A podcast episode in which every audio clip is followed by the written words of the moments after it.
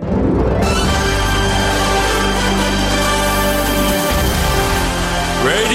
Nikkei. 5時から正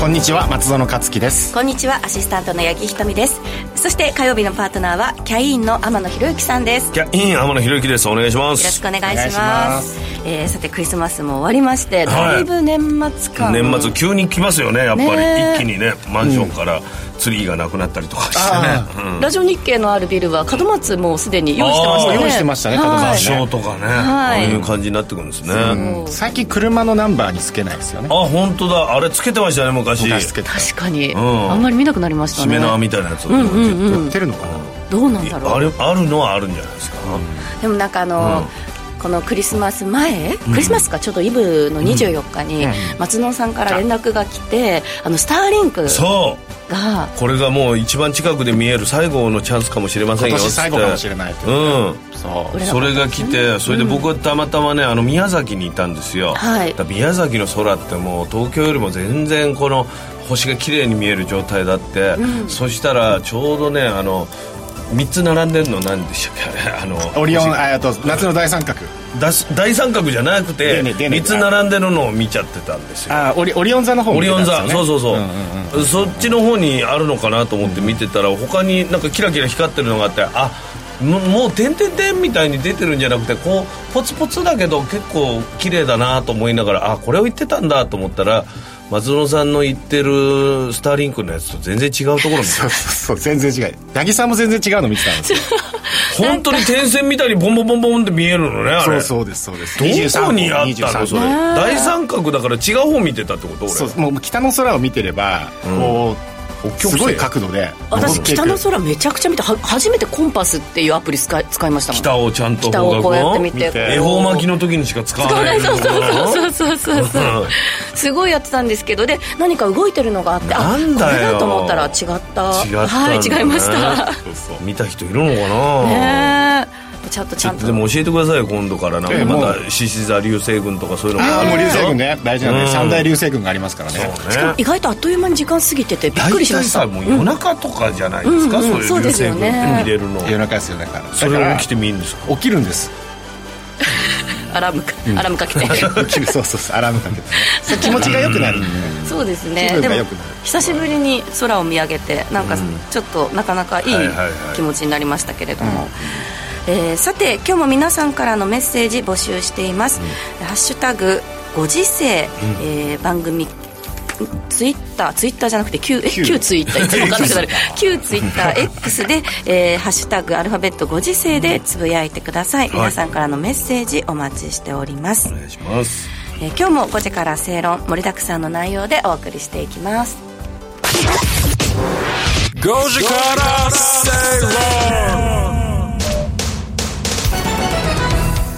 ラジオ日経5時から正論をお送りしています。この時間は今さら聞けない IT テクノロジーやアプリのコーナーですが、今日はですねもう年末感出てますね、はい。えー取り上げる話題としては、2023年に日本で最も多くダウンロードされたアプリを見ていこうということで、うわー。もう世界の傾向と比べるということですね、世界の傾向と日本の傾向を見るとうーんと思いますよそうなの？全然違うのやっぱり。やっぱ違いますね。ええ。とあれ今年なんか特徴的なアプリってダウンロードしました？これを使ったっていうの。今ねあの原稿とかを書くんで、ん。あの縦書きっていうやつのアプリをね入れ入れました。あの作文みたいにちゃんとこう縦何行でとか何マスでってああいうの初めてやりましたけど、ね、私チャット GPT チャット GPT 入れました。使ってないんですもんね。え使ってない。メイクの仕方教えてもらっちょってとちょっといいやいいやつにしてるんだっけそう そうなんです有料版に。有料版に。今ねチャット GPT のプラグインでそういった文書構成のプラグインとかもあるので、そうなの。良きように計らってくれますよ。お礼メールとかめっちゃ丁寧なやつできますよ速攻で。すごい時間短縮でパケてポーンって送ってる。そういう時時に宛名が丸三角四角みたいになってんじゃない そのまま出しちゃって。大変ですよ。で、そうえっはいと、じゃあ早速ランキングですけどまず無料の iPhone ですね、アップルストアにおける iPhone のアプリランキングと、はい。まあ、これも特徴的でした、マイナポータルっていうのとマイナポイント、はい。これが1位にやっぱり時代ですよね、マイナンバーのやつ？マイナンバーですね。マイナンバー関連のこうマイナポイントもらえるよやってっいう、とポイントとかを出されたことにより一般の方もやるようになってきたってそうそうそう感じですねやれるもうほぼ強制ですよね、これ時代がそうなった、それでもうあの保険証のね、ああいうのも一緒にやってあ変わりますよね保険険証もね、そうそういうことが時代を表してます、はい。スレッズですね。次。3位がスレッズ、リリースの時大きくニュースになりましたもんね、もう誰も使ってないかもしれないですけどねスレッズ、一応私あそうです。更新はしてないけど見てはいます。見てはいるんですね、はい。誰か使ってるんですか たまに。これはじゃあもう3位だけどもうちょっともしかしたらなくなるかもしれない。なくなる可能性がありますね、はいはいはで次がまたこれも特徴的なんですけど4位がリージョンペイ。リージョンペイ。リージョンペイ。あのペイペイとかそういうのの、ペイペイというかこれはですね、政府がその観光需要促進として全国で実施した、あの旅行支援。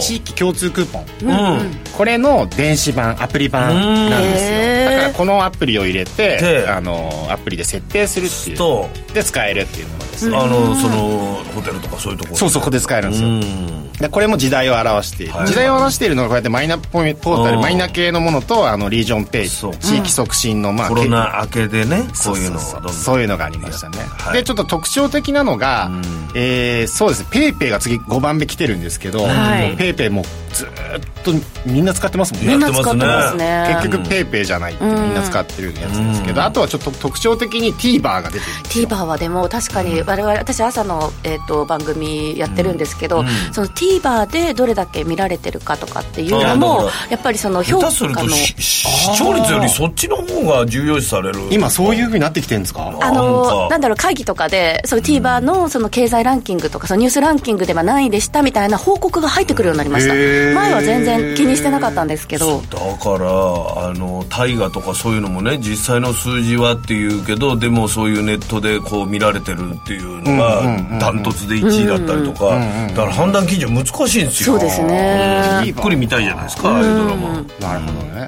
時代を表してますね、はいはいはであとはまあ TikTok である、まあ相変わらず人気相変わらですよずですねねで突然出てきたのがシーインっていうこれは。シーン。オンラインショッピングのアプリになります。アマゾンみたいなことで。あのじゃあ中国の。ファストファッションですね。ファストファッションのオンライン。あ小売あ大手これはですね上場申請がアメリカで上場申請なされてて、大体ですね13兆円規模の時価総額。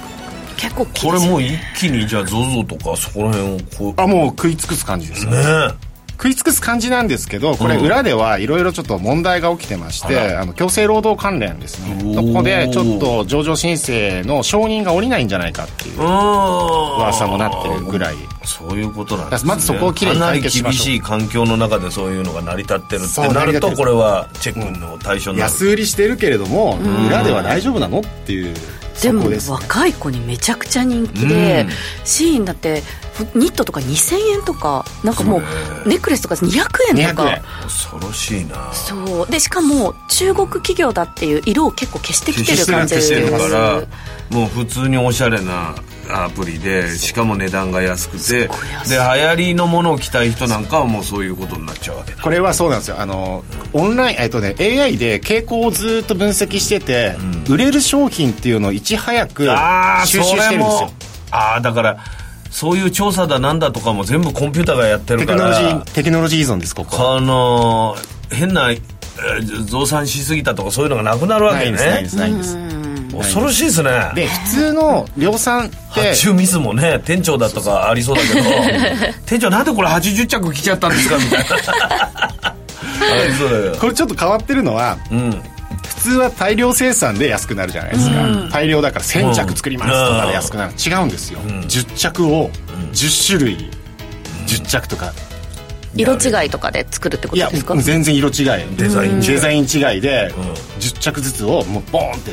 だから当然それってコスト高くなるはず。なのにうん。なんで安いの？と。それが重労働でかなりやってるんじゃないですか。という疑いがあるので時価総額10兆円13兆円って言ってますけどやっぱそういったレピュテーションリスクもあるので上場後も結構注意しなきゃいけないっていうものですね、はい。だからここを気をつけなきゃいけない。でこれが無料のランキングなんですけど、はい。今度有料です、はい。有料はですね、はいはい。もう特徴的ですよ、まず1位が広告ブロックのコンテンツブロッカー。皆さん広告で悩んでるんですよ。うん。見たくない見たくないいやなんかさもうどあのこれを見たくないなと思って消すボタンかなと思うとそれがなんか違ったりとかね。違ったり急に音出てきちゃったりとかしますよね。こんなちっちゃいバツを俺どういう指で押せばいいのみたいな。超わかる。なああのドライバーのなんかちっちゃいバツこれ押せないよこれ。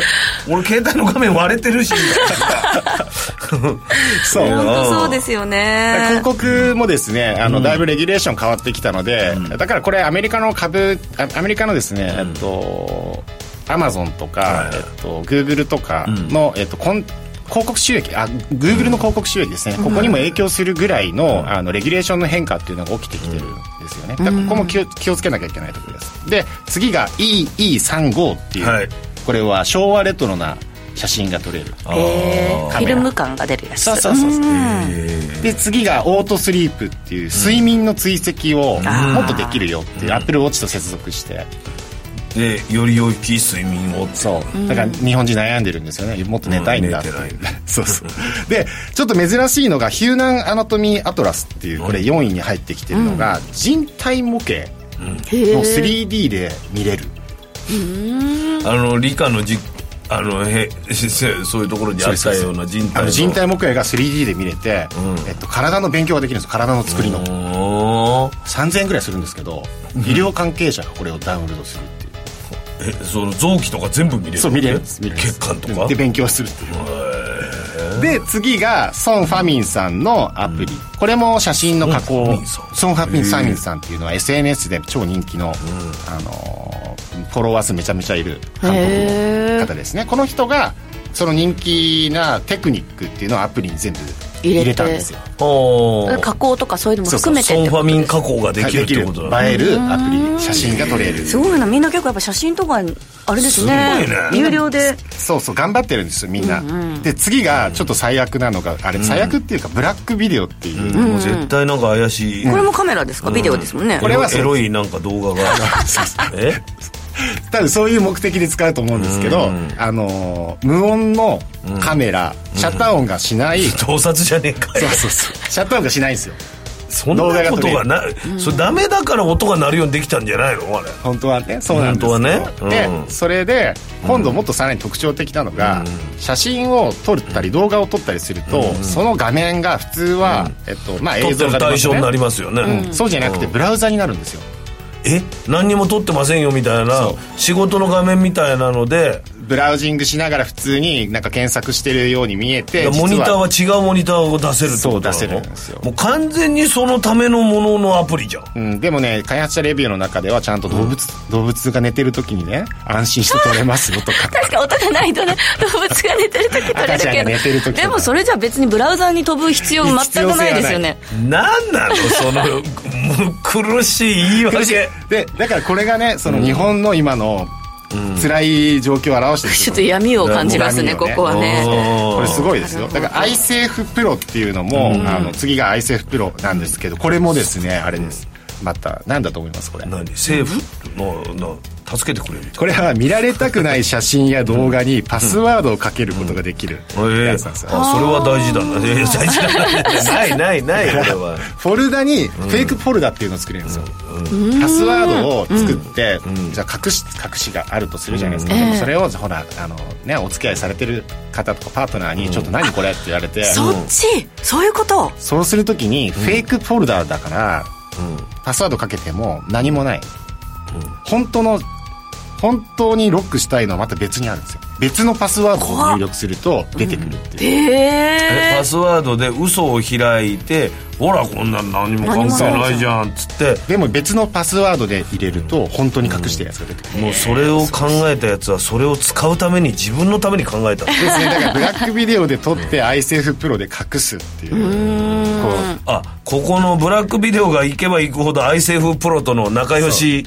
アプリががもう連動しちゃうんだ。うニコイチでこう頑張ってる。これはこれを入れてるやつはやそう。もうすでに疑った方がいい疑った方がいいですね。そうですねこれだっ入ってる。てアプリがもう入ってたらもう疑っていいってことだもんね、じゃあもう一回ちょっとあそうかアプリのなんかやってるでしょうね。うん。何を隠すんだと思う確かに。隠すもでもなんか私毎朝メイク終わったらちゃんとできたかなっていうので確認のために自撮りで顔するんですよ、はいはいはい。でそれをなんかこうすぐ消さずにこう残してたりすると、例えば友達とかにあのメイクあの普通に子供の写真とか見せるときに、はいはいはい自分の自撮りとかめっちゃあるの見られたら 恥ずかしいから逆にこういうので大好きなんだって思われる。のそうそうそう横に避けておきたいなっていうのはいいなと思いましたけどそういうんじゃないんですよね。違うんですよねきっとね、まあでもでもそういうことにも利用できる有料でお金払ってまでやろうとは思わないかも。有料ですもんねこれね。有料ですそうですよね,、まあ、このねだから傾向ちょっとおかだしい見られたくない写真こ確かに。の iSafe プロの人すごいにんまりしながら見てる可能性あるんじゃないの？それはないの？わからない。わからない。僕はこれ使わない全然セーフじゃない可能性あるんだよで次があのちょっと面白いの「スラムダンクのあのアプリなんですけど宮城亮太がひたすらドリブルの練習をしているのがいろんな角度から見れるアプリへえこれでも「スラムダンクって思いっきり書いてるから許可取ってんだね？これ「スラムダンクのあれから出てるんですよ。やってんだ。リリースしてるんその今回の映画に合わせてずっとじゃあこれは多分さじゃあ実際の NBA の選手がドリブルしてるシーンみたいなの見るみたいなのもあってそれそっからあるの派生でアニメのそういう人もみたいなとできるころあんのかな？確かに。でもこれだとやっぱりその本物のね NBA 選手とかだといろんな角度から見られるから、うん。バスケやってる身としては練習のうちの一つの感じもあるか、ね盗めそういろいろ。だからそれで言ったらさドカベンの山田のスイングとかさ あああっても空振りみたいなの？す素振り あいいかも里中のピッチングとかそういうのも。でそれは里中のピッチング。ちょっと世代が違う？ちょっとそう需要あるんですね。需要需要あるかどうかはそれは分かんないけどあの見たい人はいると思う、そういうこと、うん。そう。分かんないけど。それがねすごいです、で次が落書き AR っていうアプリで、はい。はい。今日ですねあのお二方に落書き書いてもらいました、はいはいはい。書いた落書きが写真や動画でこう AR で浮き出して動俺き出すすごいさっき驚いた。僕もパパッと書いたの。松園さんの携帯でやってくれたらぴょこって起き上がってダンスしたりとか。で、ね最近の時代だとその iPad で落書きとか絵を描いたりするのあるんですけど、もう一回紙の世界に戻ろうっていうコンセプトなんですね、だからこうやって子供とかが落書きをちゃんと紙で書いて、それが動くよっていうのを見せる、だからこれランキングインしてすごく大人気で、あの絵を天野さん描いてもらいましたけどめちゃねめちゃう上手でしたよね。まいっすよね。そうでしょ、僕本当にそういう漫画とか大好きだったから。描いてたんですね。いろんなパターンも。へえめちゃめちゃ上手。番組の X の方に、ああげてくれた、はい僕は天野さんが僕あげましたよ。書いたえ絵は、ー自身のね。あげましたありがとうございます、ぜひみんな。ずっと使ってなかったアカウントで。あ松尾さんのアカウントでも上げてくださったってことで。ということはじゃあそれをやってこのアプリで俺のキャラクターを動かしてもいいですよってことですか？あ確かに、それもできる、うんできますね、えーうんできますそういうこともできる。ここまでがじゃあその日本のランキングということで。日本のランキング海外とのちょっと違いをですね、もう簡単に、ね日本ではい。やっぱりこう世代を表してる世代っていうか悩んでたり、眠く眠かったり盗撮したり隠したりとか、そういう傾向がある中で。明るくないね。米国の無料ラン無料ランキングですけどこれ全然またね1位に出てきてるのが T ムーなんですよ。ー。これも EC の、まあ、シーインみたいな。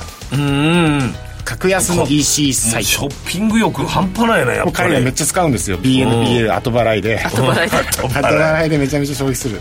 であとはカップキャットっていうこれはビデオのエディターですね。TikTok と、うん。あのバイトダンスが作っているピットいや TikTok の会社が作った、うん。えっと動画編集アプリ。でへ3位に入ってきてるのが MAX っていうこれはですね、ワーナーブロスですね、モノブラザーズの？そう。これで彼は業績上がったんですよ。えへえ？これは何をやってるんですか？キャラクターはなんか出てるあの普通のサブスクのハリー・ポッターとか見られるってこと？見れるやつです。ああディズニープラスみたいなパターンの。そうそうそう。あのサブスク動画配信アプリ。えなんか頼もしいじゃないですかこういうのが入ってきて。あとは、まあ、TikTok インスタ Google とか YouTube なんですよね。え意外に健全だな。そうですね。悪い。これ無料の方ですよね。無料の方、うん。ちょっと有料ねあの出さなかったんですけど、有料も全然ないです、こあそういう。こんなあの日本人のような闇を感じる。ような闇を感じない。マジで？闇感じないですよ。密売のどうのこうのとかそういうのないんだ。密売ない。密売密売もないし彼らはあの別に隠さないし写真も、なんで使うの怪しい。後払いアプリみたいなのとかは出てこないんですね。DNPL とかね、そういうのはあの全然まだランキング入ってないんですよ。あそうなんですね。まだ入ってない。これから来るんですまた、来年のそんな状況ですねね。でもアプリ見てて結構ね世相が分かるっていうのが面白いですね。国のアプリいろいろ違いそうだよね。いろいろ見てみたいね。ね本当いろんな国ののやつ。ヨーロッパとかまた全然違いそうだし。まだ違うんですよ、ね。このあの東南アジアとかともっと違いますよ。ああそうなんだ。全然東南アジアだとあれです今度送金系のアプリとか。ーあーお金を。あのアルバイトで出稼ぎに出るんですその人たちのから、えっと実家に送るためのアプリとか。ああとフェイスブックですね。ひたすら。流行りのなんか流れっていうのがねそういうそうで分かりのが見られますからねそうですよね。そう。いうそういうのがあの状況でした。わかりました。えーここまで2023年のアプリランキング見ていきました。この後はグローバルマーケットトピックのコーナーです。Radio Nikkei. 5時から正論新年1月13日土曜日午後1時から、ラジオ日経マネースクエア共催2024年新春セミナーを開催します。ゲスト講師は、東端リサーチ、加藤いずるさんと、現役ファンドマネージャー、西山幸四郎さん。マネースクエアからも総勢6名が登壇します。このセミナーは、会場リアル参加と YouTube ライブ観覧のどちらでもご参加できます。会場は東京メトロ都営地下鉄日本橋駅直結コングレスクエア日本橋です。お申し込みはオンライン限定。ラジオ日経ウェブサイトイベント一覧にある1月13日セミナーページからリアル参加 YouTube ライブ観覧のうちご希望する参加方法のボタンをクリックしてお申し込みください。リアル参加に先着200名様、YouTube ライブ観覧に先着1000名様を無料ご招待します。締め切りは新年1月11日木曜日夕方5時。当選者には参加に必要な情報をメールでお送りします。Radio Nikkei 5時から正論ラジオ日経5時から正論をお送りしています。この時間はグローバルマーケットトピックのコーナーです。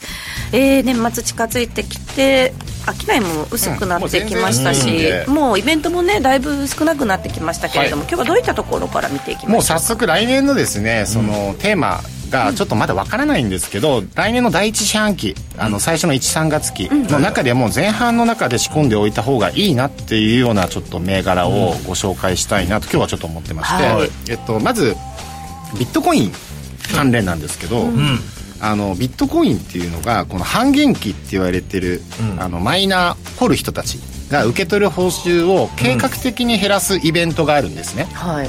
でえビットコインってビットコインの価値が上がさ上がり下がりしてるだけじゃなくて、掘ってる報酬ほ掘る。うん、ビットコインってコイン掘ってるんですよ。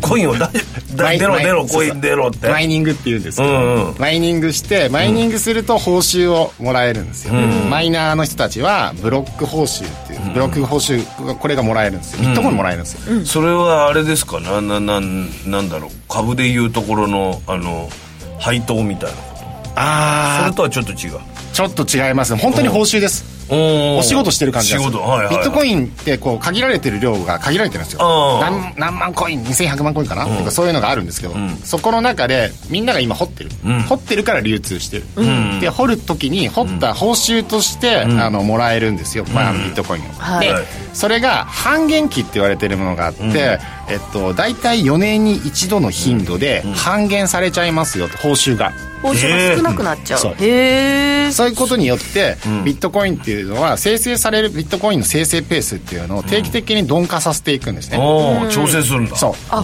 そうかそうか。掘ってもコスト的にちょっと間に合うあのプラスにならないでしょってこと？そうやって半減させていく半減させていくっていうイベントは、これの目的っていうのは通貨インフレっていうのを起こさせない。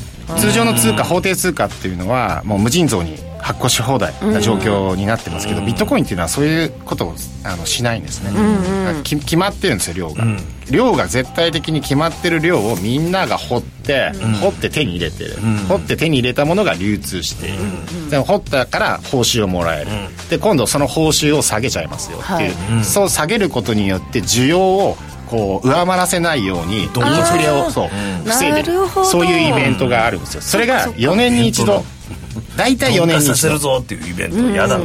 で正確にはその21番ブロックのトランザクションごとに半減期っていうのは迎えるって言われてるんですけど大体来年の4月ぐらいにそれが来るんじゃ来るんじゃないか半減期がね、というこのビッグイベントがあります、でえっと、もう一つビッグイベントはビットコイン ETF の承認が、あのどうやら行くんじゃないかという状況があれがだから株みたいにビットコインが、まあその値段をもうちょっとリーズナブルに売り買いできるようになるってこと？そうそうそう取引ができるようになるんです。あれが許可されたらすごいことすになるすか？ごいことになる。でビットコインっていうのはやっぱりその、まあ、普通にね、ちょっと税金上大変なので雑所得になっちゃうので、なかなか手を出しづらいなっていう人たちもいると思うんですけど、はい。じゃあビットコインをマイニングしている上場企業の銘柄だったらいいんじゃないの、ということですでに盛り上がってるんですけどその対象の銘柄たちは、はいはいはい、はいもうすでに盛り上がってます。あらアメリカの。掘ってる人でだからそこはあの普通の株の税金と同じ普通の20%雑所得じゃない雑所得じゃからねないんでだからその掘ってるマイニングを行ってる上場企業の銘柄はじゃあどこなのっていうところではいもう盛りもうすでに盛り上がってるんですけどアメリカの会社で、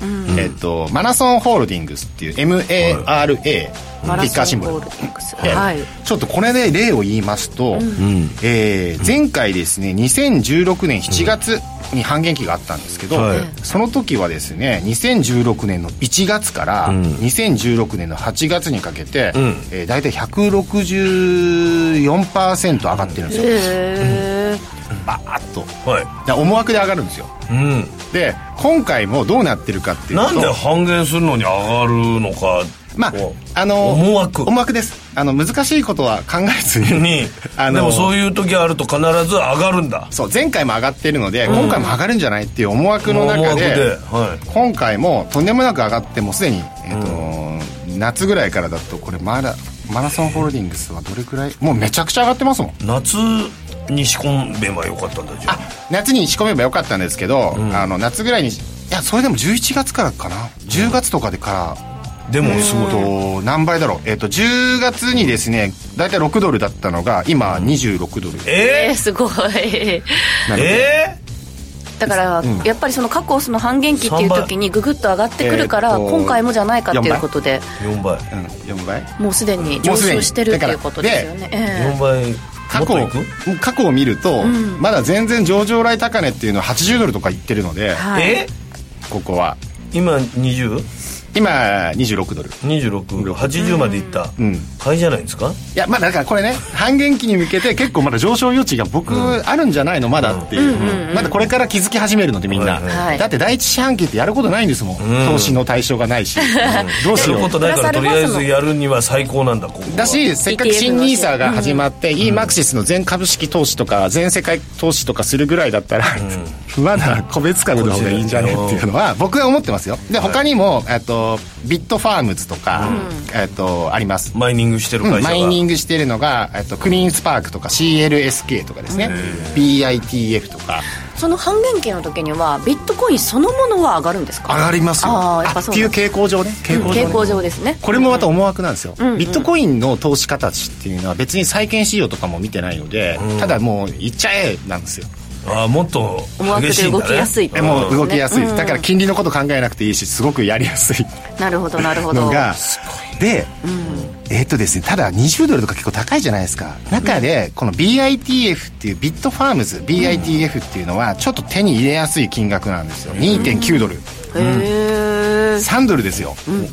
これは10月の時になんと0.9ドルとかだったのがああそうなんですね。え？もうすでにだから。0.9が3ドルになってるまた。3倍この先だから来年の13月期ではちょっとあまりマーケット的にそんなにニュースがあんまりないない材料からがないかもしれないかみんならそうがなんですよビットコインを掘るとところに。まず注目がその第一四半期の1月ぐらいにおいおいどうしようかなってビットコイン ETF の話がまた盛り上がってくる可能性もあるってことですね。でこれが思惑外れたらどうなるの？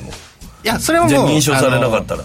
まあ別に。ずっとテーマにはなりますよね。テーマになるなり続けるのまた だっていうまたテーマになる。思いで多分テーマになり続けそうな気はしますけれども。そう。そうですね。こういうのがありますよ、はい、ということで来年の13月期はまずちょっとビットコイン関連に注目してはどうかということなんですがまあ、実際に投資に関する判断はご自身でそういうはい、していただきますよ。おもちろんです願いいたします、えーそして為替に関してもちょっと見ていきましょうか、で、えっと、為替はこれさらっとですけどまずこの前経団連で25日のクリスマスに上田総裁のこう発言経団連によってね会見があったんですけど、でこれで、えっとまあ、相変わらず鳩の発言でしたが、えっと、2%の物価目標がこのいつものように持続的安定的に実現する角度が十分高まれば、政策変更を検討していくんだっていうふうに言っているので相変わらず変わらない発言なんですね。じゃあこの発言ってもうずーっと彼変わってないんですよ、賃金と物価の好循環です、必ず賃金が上がることってずっと言っては言ってるわけですけど、1月の BOJ 金融政策決定会合でマイナス金利解除があるんですかって言われたら、これは12月19日の金融政策決定会合の記者会見の中で、えー来月上げますよというような可能性になることはあんまりないと思いますっておっしゃってらっしゃるんですよ。そう。1月の会合までにそんなにデータが多くないので、ただ支店長会議もあるからそのあたりもデータを取ってから判断かな。ただ、そのようなことになる可能性はあんまりないと思いますっておっしゃられてるので、はい。1月にいきなり政策金利があの金あマイナス金利解除するとは僕はちょっと到底思えない、はい。で現実的なターゲットじゃあどこなのってなるとやっぱ相変わらず4月の金融政策決定会合の可能性になっちゃうんですよ、はい。ただ4月は今度春闘における賃金データっていうのが4月じゃあ揃わないはずなんです。よ揃ってるんですけど想定では、だったらいつなの？現実的なところ。じゃあ6月と6月じゃないっていう。うん。6月7月。ということをは頭に入れて、でいや僕はいます。やってると、うん。あの全然まだまだ先じゃない。って思ってるし逆に怖いのは、マイナス金利解除を行った後のゼロ金利解除って到底距離があるので、はい。これで出尽くしちゃうんじゃないか。もう打つ手なしでしょってなるのが怖いんですよ、マイナス金利解除をやったところでその、えっと、生産金利残高に対しての日銀の当座預金にごくわずかにしか影響を与えてないものが、たかだかマイナス金利解除したって何も影響起きないよね。短期プライムレートとかね、結局これ何もできないんじゃないかっていう策がなくなっちゃうんだ。でもゼロ金利解除できないんですよ。ゼロ金利解除しちゃうと、今度短期プライムレートが跳ね上がってきますから、跳ね上がっての同時に、えっと、国債の含み損を抱える各、えっと、金融機関等がぞろぞろ出てきて、大変なことが起きるのでもうできないんじゃない？結局アメリカのインフレ次第なんですけどアメリカのインフレは今度サービスインフレはまだ落ち着いておらずエネルギーのインフレだけが落ち着いた状況ですが、ここに来てまたスエズ運河と問題が起きている中で、ねエネルギー価格は高騰しして、えー運搬もですね上がってきてる中。だからまだえっと、当然アメリカのその GDP っていうのは 1, 4月1月から下がっていくんですけど、前年比と比べたら下がっていくんだけれどももう一回インフレが起きる可能性っていうのは絶対に忘れちゃいけない、スタグフレーションの可能性も出てきちゃう。大統領選があるのでやっちゃうかもしれないですよ。ばらまいて。またインフレ起きちゃうかもしれないです。まあでもね来年も本当イベントの多い年となりそうです。えここまでグローバルマーケットトピックのコーナーをお届けしました。この後ゲストを招きします Radio Nikkei. 5時から正論企業トップが語る威風堂々毎週水曜日夕方4時40分からオンエア。パーソナリティの毎度。相場の福の神藤本信之さんが厳選した上場企業の経営トップをゲストに迎え事業展望や経営哲学などを伺いつつトップの人となりにも迫るインタビュー番組です企業トップが語る威風堂々はラジコタイムフリーポッドキャストでも配信中ほら聞いてやこんにちは。Raymond Merriman です。音声コンテンツメリマン2024年大予測は好評発売中レイモンド・メディマン氏が先生学と独自のサイクル理論で2024年マーケット米大統領選挙などを予測。価格は送料別で税込6600円。書籍「フォーキャスト2024」も同時発売。お申し込みはインターネットまたは0335954730ラジオ日経まで。5時から正ラジオ日経5時から正論をお送りしています。火曜日のこの時間ゲストをお招きしてお話伺います。今日お越しいただいたのは個人投資家の川崎ドルエモンさんです。よろしくお願いします、川崎ドルエモンです。よろしくお願いします、えー今日のテーマはもうズバリ年末のアノマリということで、早速見ていきましょう、はい。えー僕はですね過去のデータからですねその月日にどういった季節性統計データで、えーアノマリがあったのかっていうのを調べているんですけども、まあ、今週もあと3日で、えー株式市場もですね、えー今週終わりということで今年終わりということで、えーもう少なくなっているんですけれども、えーその年末だからこそ傾向が出る銘柄っていうのがありまして、うん。えーズバリですね、えー水産業と総工業がですね今週はすごい上がりやすい傾向があります。で、えーマルハニシロ、えー1333を見てみるとですね、えー今週過去9年間のデータでちょっとデータ量少ないんですが97%の確率で上昇しています。少ないとはいえ もう97はやばいですよ。やっぱ練り物系ですか？あのだと思いかまますぼことかみんな食べるし、はい。おせちお正月に向けてね。はい。そうまあおせち需要で。じ ゃあ今日寝26る日ねまだ間に合うのか？そうですね、まあ、間に合うよこれ。今日はちょっと下落気味ですけど。あ今日下落あじゃあいける下落じゃんほぼ横ばいですね。はい。そうですね、横ばい気味です。で、えーその他でもアクシーズっていう、まあ、精肉加工ですね、の、えー会社があるんですけども、そちらもですね、81%で、えー上昇しているので、まあ、水産加工系は今年、こ今週は上がりやすいのかなと。カロリーだし。練り物系だあとですね、総工総工業に関しましては、うん、関税です。確かにこれです。倉庫？はい、えー三井倉庫ホールディングス、えートランスコム日本トランスシティというのが、えー、78%の確率で今週上昇していると。いうことで。はなぜ？まあ、倉庫はやっぱ年末の物流でねいろい。ろまあ、ケクリスマスケーキとかおせちも今あの出来合いで配送とかもありますので。そうね。まあ、そういった配送関係で倉庫業も、えー活発されるんじゃないかなということで、まあ、倉庫業も今週は活発なので、まあ、あと3日で皆さん取引高少ないとは思うんですけど、まあえーそういう状傾向があるので、まあ、僕も今週までちゃんと最後まで倉庫業と水産加工業はえー株持っている状態で、えーいると。すごい。すごい。マルハニチロ間に合うか。実際に23日に買い物に行ったら店あのスーパーの人が、今日が一番かまぼこが年内安いって言ってました、えもうそこからどんどん値上げしていくって言ってたから。ないですねそう言ってたから。5倍以上の価格もうね。しても買えないと。あそうなんだ。そう。え値段が上がってくの？あのスーパーで売るのもどんどん上げていくって言って言ってましたねその。需要が増えるから上げてくの。はい言ってました。かまぼこ作り体験面白いですよ。自分で作っちゃうっていうのは 一つの手かもしれない。鈴広とかでやってるからちくわ作るとか。確かに。ねあるよね。さあそして年末のアノマリーはこの辺りでということで、来年に関しての展望ですね。はい。えーもう、えー今週で今年も終わりということで、えー来年2024年なんですけども、まあ、一番重要なイベントとしてはアメリカ大統領選挙が選挙がある年です、はい。でアメリカ大統領選挙のアノマリをですねちょっと調べてみたら、えー結構面白いデータが取れてまして、えー1900年から、えーアメリカ大統領選挙選挙って31回あったんですけども、はい。そのですね、えー選挙の年のニューヨークダウの年足をですね数えてみると、えー過去31回中22回が陽線、えー上昇していたと。ニューヨークダウが上昇していたということで、えー、71%の確率で上昇している。で、えーアメリカ大統領選の時はニューヨークダウが上がりやすい傾向があります。はい。でえーより細かいですね月足のデータも取ってみたんですけれども、えーこれ結構面白くて、えー3月と8月に上昇しやすいアノマリーがありまして7割超えてますねね上昇確率3月が、えー、71%で、えーニューヨークダウが上昇しているとで8月は74%の確率で、えー上昇しているので、えー来年は3月と8月に上昇しやすい傾向があると。でえーこれなぜかというと、まあ、松尾さんも結構最近話しているかと思うんですけども3月はスーパーチューズデーがありまして、えーまあ、予備選挙ですね、えー大統領選のほぼ肝となる、えー予備選挙と党員集会がありますのでこれが期待上げで3月上昇していきやすいのかなとニューヨークダウ上昇していきやすいのかなと思っています。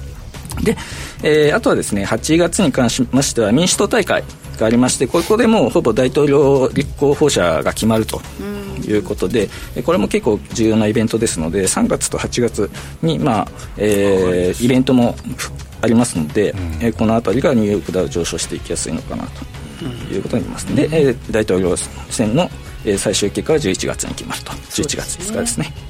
はい。というデータになっています3月のスーパーチューズデーに向けて株下げづらいでしょうね。それはあのせ選挙に影響しちゃう、まあ影響しますよね、だからいい感じで経済をわーって。またばらまくんじゃないですからね、そして、えーそれがまあ年来年のそのアメリカ大統領選に関してのアノマリーということですね、で、えーより細かいというか、まあ、年始はじゃあどうなのっていうお話もしようかなと思ってるんですけど年始はですねユーロ、えーヨーロッパ系の株価指数が上がりやすいようでして、えーストックス 50FTSE、えー、DAX、えー CAC40 などがですね、えー株価指数ですね、ユーヨーロッパ圏の株価指数なんですけれども、えー、65%以上の確率で、えー年始1月2日から5日ですね、の間は上昇しやすくって、はい。えーまあ、特に1月4日あたりは結構1回ちょっとやっぱ、えー株のオープンということで、えー年始だということで上昇していきやすい、お年玉みたいな感じなんですかね。どうなんだろう。まあ、年始の期待で上げていくのかなでも欧州株もだいぶ高い水準にあるような印象ですよね、うん。まあ、正直動きづらいとは思うんですけども、まあ、やっぱ、ねえー年の初めだからちょっと株っていう話もあるのかなと思います。なるほど。で、えー、2週目はですねナスダック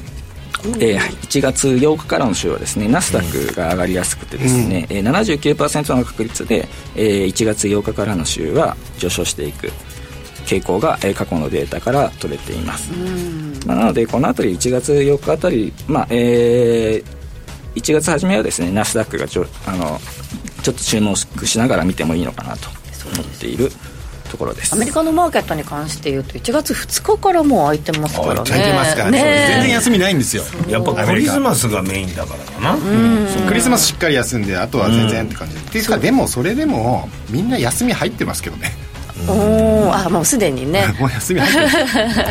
ます商いもね。だいぶ閑散としてきましたけれども。なかなか動はい。かないで、で為替も今動いてない状態ですけど、はい。だからそんな中1月3日にはあれがあるんです、ISM の製造業指数とあとジョルツ求人。そっか、でそう5日に雇用統計でしょ、だからそこの月末月初ですもんね言った薄い商いの中でまたやめた方がいいですよって。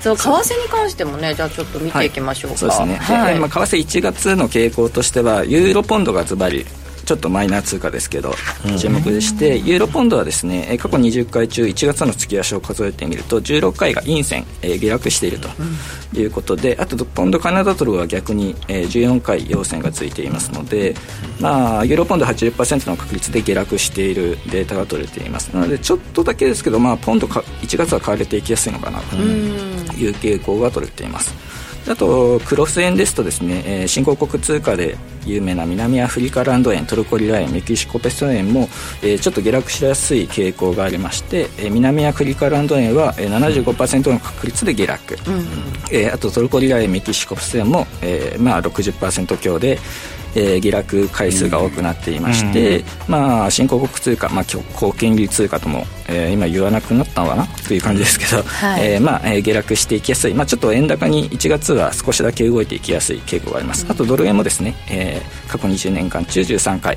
えー陰線下落していますので、まあえー1月はちょっと相場動きにくくちょっと円高リスクオフの方に動いていきやすいのかなと、このアノマリーとかを見てドラえもんさんご自身としてはどういったその投資の作戦戦略を取ってらっしゃいますか、僕はですね最近あのリピート系って分かりますかね？ビート系。はい、あのイフダン注文っていう為替で、あの繰り返し注文を繰り返すっていう注文方法があるんですけど最近それでちょっと新しいロジックを考えまして、まあ、それであのユーロポンドとかもですね結構レンジ長期的にレンジなのでそのレンジを繰り返し取っていくっていう手法で、えーこのままいくとまあ年利50%ぐらいは取れそうかな。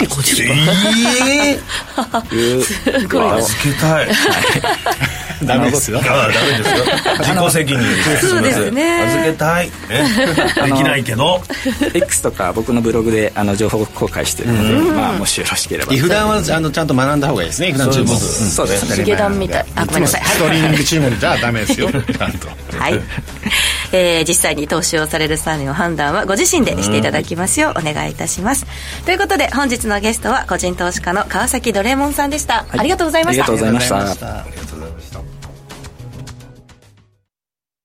毎度。相場の福の神注目企業 IR セミナーを1月27日土曜日東京三田の建築会館ホールで開催。注目の上場企業が IR プレゼン。鳥は？毎度。藤本さんによる株式相場展望注目銘柄解説です。抽選で150名様を無料ご招待。お申し込み方法はラジオ日経のウェブサイトをチェック。締め切りは1月18日木曜日必着です。皆様のご応募お待ちしております。ポッドキャストで配信中の番組高井宏明と横川楓のお金の話。資産運用には関心があるけど何から始めていいかわからないそんな投資の初心者に向けた金融教育番組です。楽しくお金の知識が身につく話をお届けします。ポッドキャストで毎月第2第4木曜日朝6時に配信中。ぜひ聞いてください。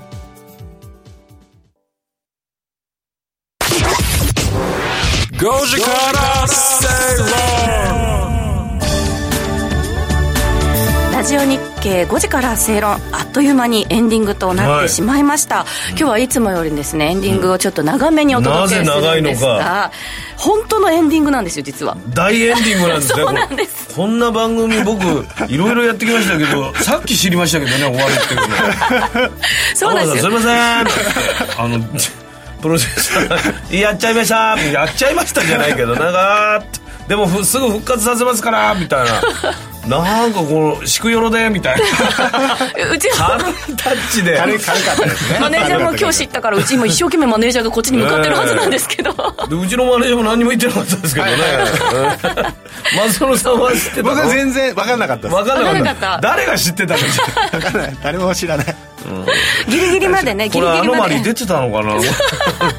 そうです。だから先週もねジャックさん年内ありがとうございました。そうなんて年内ありがとうございましたっていう軽い挨拶だったけどあれがもう根性の別れだったかもしれない。そうじゃないです。けどそうです。あの5時から正論ですね。改めて火曜日の放送が今日が最終回ということで、はい番組自体は、えっと、明日の放送まで明日。の放送。吉崎さんやるということなんですね、うん。ただそのこと自体はですねあ実は月曜日に、あのご時世で発表されてますのでリスナーの皆さん。の方が先に知ってるん。ですよだから俺たちが聞いてないことがバレちゃう聞いてなかったですねスターリンク衛星なのでスターリンク衛星見てたね5時ちょうどね 5時はスターリンクの時間いやいやいや、なのであのウィスコンシン州さんからメッセージいただいたんですけれども、はい。はい来年からそのアノマリーだったり夜の無料相談所の夜の無料相談所。違うか？夜の夜の無料相談所。で すそうですねジャックさんの無料相談所の話はどこで聞けばいいのかとか、あの大統領選挙の年なのにどこで聞けるのかななんていうのは、はい。アノマリー今日ありましたからね大統領の。寂しいというお声もたくさんいただいておりまして。でもあのプロデューサーが「ねすぐ復活させますから地球ので!」って言ってましたんでなんかやってくれるんじゃないですか。業界長いから分かってるじゃないかそういうその言葉の軽さというものをですね。あの同じメンバーまたやりましょうって言ってね集まった試しないですけど 若干心配ですよ若干心配でもやってくれるでしょう彼な。らそうですね。はい。ちょっと期待してといったところなんですけど、ええ。本当なんかこれまであんまりこう接しなかったようなうん。テクノロジーだったりとか、松園さんの話も超面白い。もっとちょっとね科学の方のまで行っちゃいましたね。いやいやす本当そうですよごいよ。ね俺が見てる色は本当の色じゃないっていうのドキッとするようなこと言われるからさ。天野さんは天野さんじゃないかもしれない。うん。そうそう。わけわかんない話になってたけど全部面白かったから。ねえ。これ困りのますからプライベートで聞かせてください。またね直で連絡してるっていうのはよく伺いますけどそうですよ。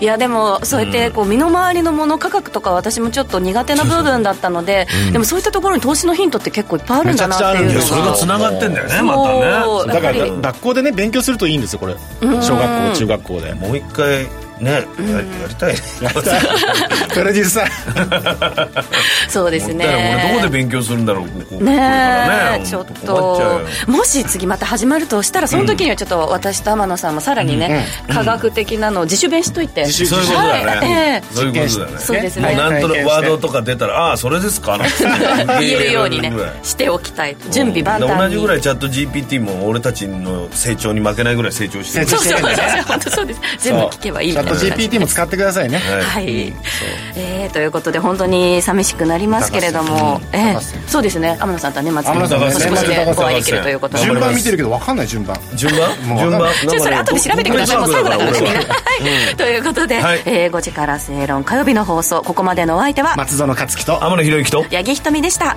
明日も夕方5時にラジオ日経でお会いしましょうさよならありがとうございましありがとうございたました